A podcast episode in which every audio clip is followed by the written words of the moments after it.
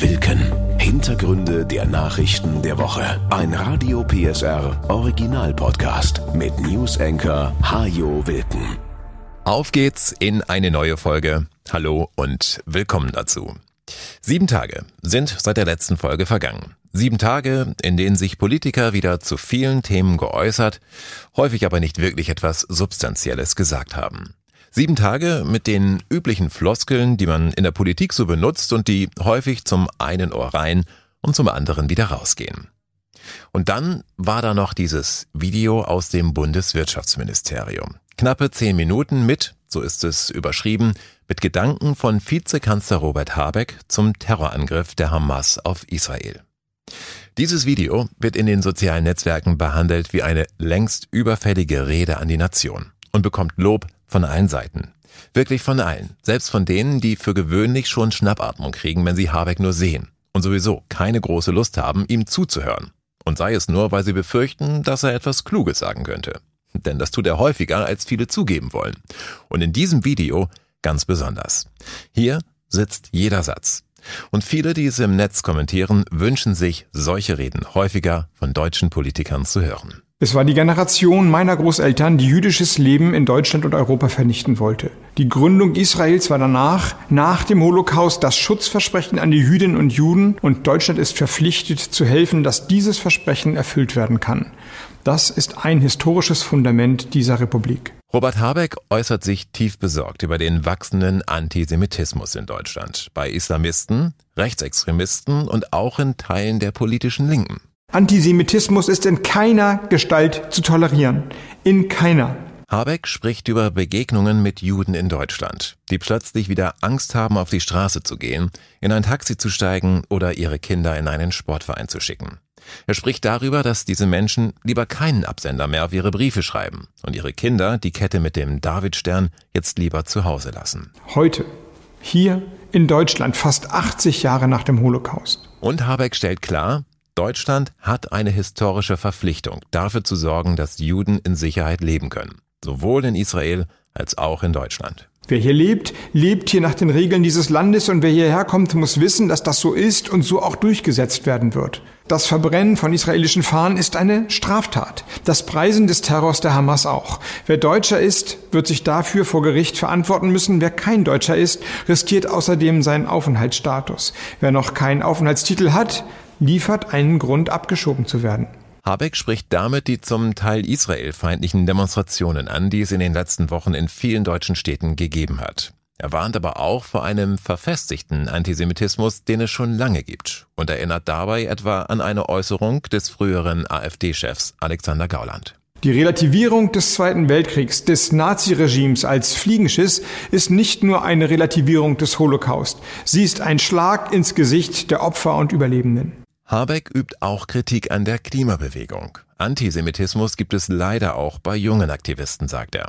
Zuvor hatte Greta Thunberg, das Gesicht der Fridays for Future Bewegung, einen israelfeindlichen Aufruf in sozialen Netzwerken geteilt und vor dem schwedischen Parlament Gerechtigkeit für Palästina gefordert. Das beide Seiten Argument führt hier in die Irre. Die Hamas ist eine mordende Terrorgruppe, die für die Auslöschung des Staates Israels und den Tod aller Juden kämpft. Die Klarheit, mit der das wiederum zum Beispiel die deutsche Sektion von Fridays for Future auch in Abgrenzung zu ihren internationalen Freunden konstatiert hat, ist mehr als respektabel. Kritik an der Politik Israels ist erlaubt, so Habeck weiter. Und natürlich ist es in Deutschland nicht verboten, für die Rechte der Palästinenser einzutreten. Aber Gewalt gegen Juden darf es nicht geben. Natürlich muss sich Israel an das Völkerrecht und internationale Standards halten. Aber der Unterschied ist, wer würde solche Erwartungen je an die Hamas formulieren? Es war die Hamas, die Kinder, Eltern, Großeltern in ihren Häusern bestialisch ermordet hat, deren Kämpfer Leichen verstümmelt haben, Menschen entführt und lachend der öffentlichen Demütigung ausgesetzt haben. Und dennoch wird die Hamas als Freiheitsbewegung gefeiert? Das ist eine Verkehrung der Tatsachen, die wir nicht stehen lassen können. Schließlich erklärt Habeck, dass der Angriff der Hamas gerade zu einer Phase stattgefunden hat, in der sich Israel und mehrere muslimische Staaten angenähert hatten. Aber gerade das, ein friedliches Miteinander von Juden und Muslimen, wollen die Hamas-Terroristen nicht, so Habeck. Die Hamas will nicht die Aussöhnung mit Israel, sondern die Auslöschung von Israel. Und deshalb gilt unverrückbar Das Existenzrecht Israels darf nicht relativiert werden. Die Sicherheit Israels ist unsere Verpflichtung. Deutschland weiß das. Eine Rede, mit der fast alle einverstanden und für die viele dankbar waren. Selbst der frühere Bildchef Julian Reichelt, der frei von jedem Verdacht sein dürfte, ein Fanboy des grünen Wirtschaftsministers zu sein, schreibt, was Robert Habeck hier sagt, ist an Klarheit und Empathie kaum zu überbieten. Es sind Worte, die dringend notwendig waren. Das Bundesverfassungsgericht hat in dieser Woche ein Urteil gesprochen, das für viele Diskussionen sorgt. Freispruch bleibt Freispruch, entschieden die Richter und stellten damit klar, dass niemand nach einem rechtskräftigen Urteil ein zweites Mal angeklagt werden kann.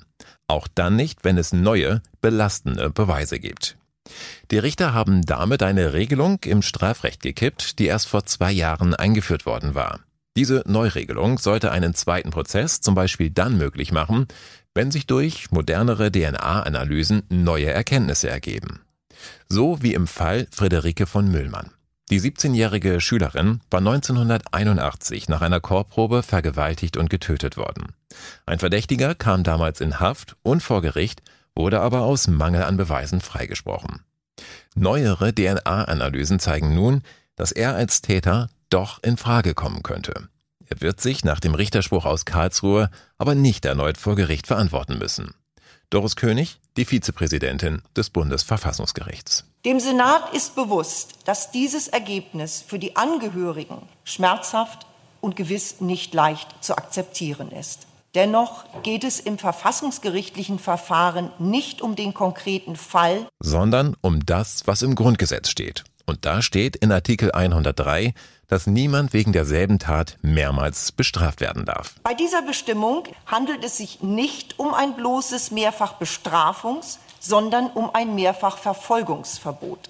Dieses schützt nicht nur bereits einmal Verurteilte, sondern auch freigesprochene Personen vor einem erneuten Strafverfahren. Die Regelung soll also sicherstellen, dass man sich auf einen Freispruch verlassen kann und nicht sein Leben lang fürchten muss, immer wieder im Fadenkreuz von Ermittlungen zu stehen oder gar erneut vor Gericht gestellt zu werden für eine Sache, die schon einmal entschieden wurde.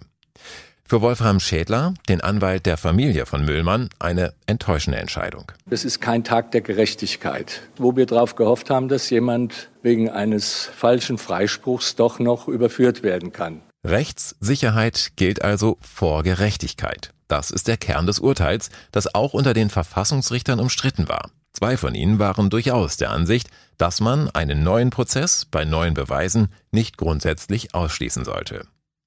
Auch die Familie von Friederike von Müllmann hat die Hoffnung noch nicht aufgegeben, dass der Mörder der 17-Jährigen irgendwann bestraft wird. Sie hofft nun, jemanden zu finden, dem gegenüber der mutmaßliche Täter ein Geständnis abgelegt hat. Denn in diesem Fall wäre es tatsächlich möglich, den Prozess noch einmal aufzurollen. Wir bleiben im Gerichtssaal. In Leipzig beginnt am kommenden Dienstag ein Prozess, über den vermutlich weltweit berichtet wird. Der Musiker Gil Ofarim steht dann vor dem Landgericht. Er hatte vor gut zwei Jahren öffentlich beklagt, in einem Leipziger Hotel antisemitisch beleidigt worden zu sein und steht nun selbst vor Gericht, unter anderem wegen einer falschen Verdächtigung und Verleumdung. Oferim hatte damals ein Video vor dem Hoteleingang aufgenommen und online gestellt. Darin schilderte er, wie er in dem Hotel angeblich nicht einchecken durfte, weil er eine Kette mit Davidstern trug. Ich stehe hier mit meiner Kette, steht mir zu, mache ich schon mein Leben lang. Und dann ruft irgendeiner aus der Ecke, packt einen Stern ein.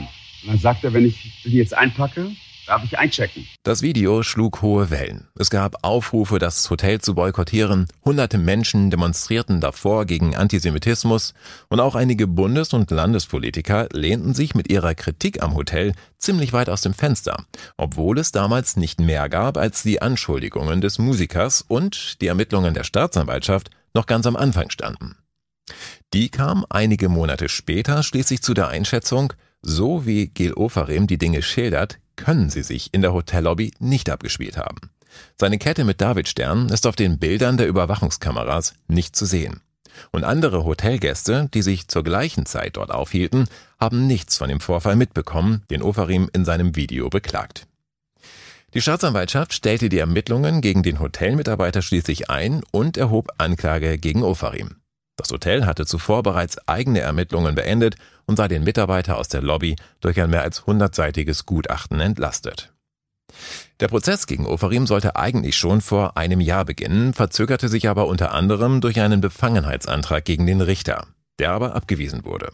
Inzwischen ist dennoch ein neuer Richter für das Verfahren zuständig. Und es sind mittlerweile auch noch weitere Anklagepunkte hinzugekommen. Die Staatsanwaltschaft wirft Ofarim nun auch Betrug, versuchten Betrug und eine falsche eidesstattliche Versicherung vor. Für den Prozess sind zehn Verhandlungstage angesetzt. Etwa 30 Zeugen sind geladen, außerdem mehrere Sachverständige, die etwa die Videos der Überwachungskameras ausgewertet haben. Im Gerichtssaal waren ursprünglich 100 Plätze für Zuschauer und Journalisten vorgesehen. Die Zahl wurde nun aber verringert auf 85. Angesichts der aktuellen Lage in Nahost und israelfeindlichen Protesten in mehreren deutschen Städten hatte das Gericht entschieden, die Sicherheitsmaßnahmen zu erhöhen. Das Urteil soll am 7. Dezember fallen. Und bis dahin gilt auch für Ofarim die Unschuldsvermutung. Sächsische Bauern sind in dieser Woche vor den Landtag gezogen. Am Mittwochmorgen hatten sie die Zufahrten zum Parlamentsgebäude mit Traktoren blockiert. Die Bauern sind sauer, weil sie auf EU-Gelder, die sonst immer im Dezember überwiesen werden, diesmal länger warten sollen und ihnen damit zum Jahreswechsel ein finanzieller Engpass droht. Marc Bernhard vom Verband Landschaft Verbindung. Wir müssen Rechnungen bezahlen, wir müssen Pachten bezahlen, wir müssen Versicherung Berufsgenossenschaft bezahlen. Und die Ankündigung jetzt ist natürlich schon ein Stück weit eine Hiobsbotschaft für den einen oder anderen Betrieb, der liquiditätsmäßig an seine Grenzen gekommen ist. Wir müssen sagen, wir haben dieses Jahr ein relativ teures Jahr in der Landwirtschaft gehabt. Wir haben mit sehr hohen Kosten Produkte produziert, die sehr günstig am Markt momentan verkauft werden müssen, einfach weil die Preise schlecht sind. Bei den EU-Geldern geht es um 225 Millionen Euro, die in Sachsen an rund 7000 Landwirte gehen. Hinzu kommen weitere 16 Millionen Euro, die Betriebe dafür erhalten, dass sie bestimmte Flächen ökologisch und schonend bewirtschaften. Die Bauern haben das Geld natürlich eingeplant und damit gerechnet, dass es im Dezember überwiesen wird, wie bisher in jedem Jahr. Diesmal wird es länger dauern, bis sie das Geld auf dem Konto haben. Denn um es überhaupt auszahlen zu können, musste das Landwirtschaftsministerium eine neue Software programmieren lassen. Und die ist noch nicht fertig. Landwirtschaftsminister Wolfram Günther. Wir haben finanzielle Ressourcen zusätzlich reingestellt für IT-Dienstleister. Wir haben schon im November IT-Stellen ausgeschrieben. Wir haben zwei IT-Stellen bis heute nicht besetzt bekommen. Wir haben sogar aus dem Ruhestand zurückgeholt, diesen Zeitplan zu halten. Doch seit gut einer Woche ist klar, der Zeitplan ist nicht zu halten. Die Software wird nicht rechtzeitig fertig und die Bauern müssen womöglich bis Ende Februar auf ihr Geld warten. Bauernpräsident Thorsten Kraftschek hat bereits einen, Zitat, Riesenkrach angekündigt, sollte es tatsächlich so kommen. Und Minister Günther hat Lösungen angekündigt, kennt die Details allerdings selbst noch nicht. Es geht um eine Überbrückung. Und das Ziel ist es, für die Betriebe, die das brauchen, ein einfaches Instrument zu entwickeln. Das liegt aber noch nicht vor. Auch dort gibt es Vorgaben. An diesem Instrument arbeiten wir gerade. Die EU-Regeln sehen übrigens vor, dass die Gelder bis spätestens Juni ausgezahlt werden müssen. Mit der Dezemberzahlung war Sachsen bisher also immer recht früh dran. Dass es diesmal nicht so reibungslos klappt, hat mehrere Gründe, so der Minister. Die Gründe liegen darin, dass in viel kürzerer Zeit ein geradezu exponentiell gewachsenes Programmiervolumen wegen der großen gewachsenen Komplexität umzustellen gewesen ist und das vor dem Hintergrund, dass die Ressourcen an IT-Fachkräften schlicht nicht zur Verfügung stehen. Oder, nochmal in einfachen Worten, es gibt in diesem Jahr so viele neue Förderrichtlinien der EU, die auch noch auf den letzten Drücker bekannt wurden, dass man es einfach nicht geschafft hat, dafür ein Computerprogramm zu schreiben, das all diese neuen Regeln berücksichtigt. Zumal auf dem Arbeitsmarkt kaum Programmierer zu kriegen sind, die so etwas können. Die arbeiten möglicherweise alle in anderen Bundesländern. Denn so massive Probleme wie in Sachsen sind dort bislang nicht bekannt. Weiterbildung ist also Trumpf, damit die Arbeit, die so anfällt, auch irgendwie gewuppt werden kann. Wer sich in Sachsen beruflich weiterbilden will, der kann dafür einen Zuschuss von bis zu 4.500 Euro bekommen. Der Freistaat hat ein neues Förderprogramm gestartet. Im Schnitt übernimmt das Land dabei die Hälfte der Weiterbildungskosten, so Arbeitsminister Martin Dulich. Arbeit verändert sich. Alle reden von Transformation. Das bedeutet auch die Digitalisierung zum Beispiel verändert Arbeitsprozesse. Man braucht immer neue Kompetenzen und ich kenne auch viele Menschen, die einfach auch Angst haben davor, ähm, ob sie mit ihren Kompetenzen den neuen Anforderungen überhaupt noch gerecht werden können. Umso wichtiger ist es, dass es gute Angebote gibt, dass Menschen sich qualifizieren können. Die Anträge auf Förderung kann man bei der Sächsischen Aufbaubank stellen, wenn man höchstens 3700 Euro brutto im Monat verdient und die Weiterbildung mindestens 700 Euro kostet.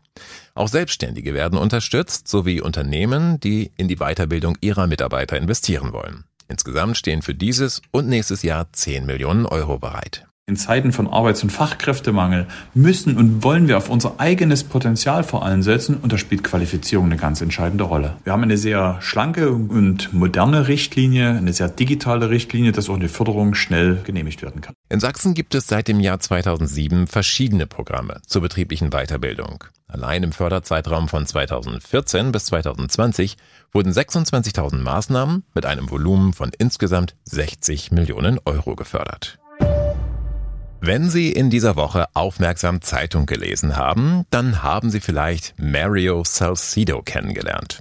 Der Mann schafft es seit Jahren immer wieder mal in die Schlagzeilen. Jetzt auch gerade wieder, weil er seit 23 Jahren an Bord von Kreuzfahrtschiffen wohnt. 1996 hat er seine erste Reise auf einem Schiff gebucht, dann ein bisschen herumexperimentiert und sich schließlich für ein Leben auf dem Meer entschieden. Mehr als 1100 Kreuzfahrten hat er mittlerweile gemacht. Ab und zu legt er mal zwei Wochen Pause ein und während der Corona-Pandemie musste er natürlich auch von Bord gehen. Ansonsten aber zieht es Salcido immer wieder aufs Wasser. Und er ist damit nicht der Einzige. Kürzlich gab es auch Berichte über mehrere Rentner-Ehepaare, die seit mehr als einem Jahr auf Kreuzfahrt sind. Marty und Jess Anson aus Australien zum Beispiel haben gerade ihre 50. Kreuzfahrt am Stück hinter sich. Immer auf dem gleichen Schiff. Sie sind damit schon länger an Bord als ein Großteil des Personals. Und auch Angeline und Richard Burke aus den USA haben sich genau durchgerechnet, wie sie ihren Lebensabend gestalten. Ergebnis? Das Leben auf dem Kreuzfahrtschiff ist für sie günstiger als das, was sie zu Hause in Seattle geführt hätten. Und so leben sie nun auf den sieben Weltmeeren. Ein Problem dürften allerdings fast alle haben, die sich für so ein Leben auf einem Ozeanriesen entscheiden. Man verliert seine Landbeine, wie Mario Salcido das beschreibt. Heißt, er hat sich nach 23 Jahren so sehr daran gewöhnt, die Schiffsbewegungen auf dem Meer auszugleichen, dass er an Land kaum noch geradeaus gehen kann, ohne zu schwanken. Das war Wilken. Hintergründe der Nachrichten der Woche mit Newsenker Hajo Wilken. Dieser Radio PSR Original Podcast ist eine Produktion von Regiocast, deutsches Radiounternehmen.